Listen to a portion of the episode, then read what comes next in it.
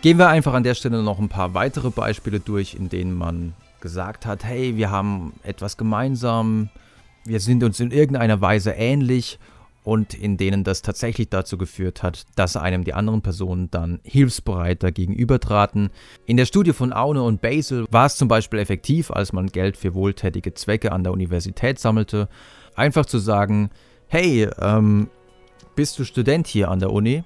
Und natürlich haben fast alle, weil es waren natürlich Studenten an der Uni, natürlich haben viele gesagt, ja klar, ja, ja, ich bin Student hier. Und ähm, dann hat man einfach selber gesagt, ah, ich bin auch Student hier. Und dann hat man gesagt, wir sammeln Geld für bla bla bla. Wenn man so vorging, war die Erfolgswahrscheinlichkeit wirklich mit Abstand am höchsten. Ähnliches konnte auch beobachtet werden, wenn man das eigene Aussehen, das eigene Outfit dem der anderen Person anpasste. So geschehen zum Beispiel in der Studie von Emswiller und Kollegen, publiziert schon im Jahr 1971.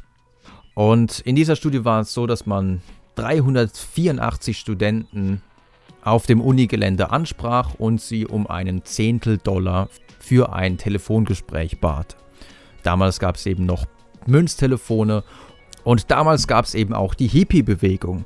Und deswegen war eine Hälfte der Studenten, eine Hälfte der Versuchspersonen waren Hippies und eine Hälfte der Probanden waren, sagen wir mal so, normalos. Also die waren ganz normal, geradlinig und ordentlich gekleidet.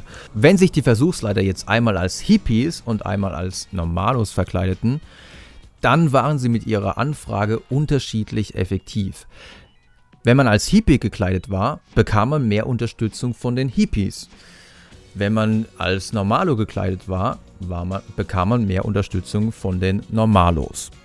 In eine ähnliche Richtung geht auch die Studie von Wegner und Crano aus dem Jahr 1975, bei der es nicht um Kleidung ging in Bezug auf das Aussehen, sondern bei der es wirklich um die Rasse, um den ethnischen Hintergrund ging. Ähm, mit insgesamt 144 Studenten hat man dabei folgendes Szenario immer wieder durchgespielt. Man ist mit einem Karton mit 500 Computer Cards, also Rechnerkarten. Das kennen wahrscheinlich nur die Älteren unter euch.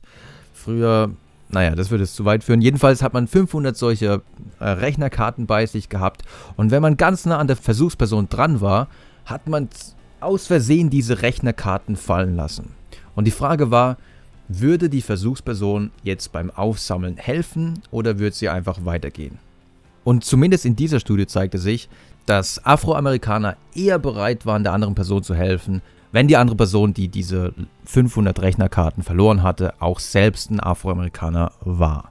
Man muss allerdings dazu sagen, dass sich dieses Ergebnis bei weitem nicht in allen Studien gezeigt hat. Ähm, und der Grund, warum das aber in diesem Szenario, in diesem Setting vielleicht so aufgetaucht ist, dieser Effekt, könnte sein, dass an dieser Uni gerade zu der Zeit damals Afroamerikaner deutlich in Unterzahl waren und dass sie dann vielleicht doch noch mehr zusammenhielten, als wenn sie jetzt ähm, in einem anderen Setting gewesen wären.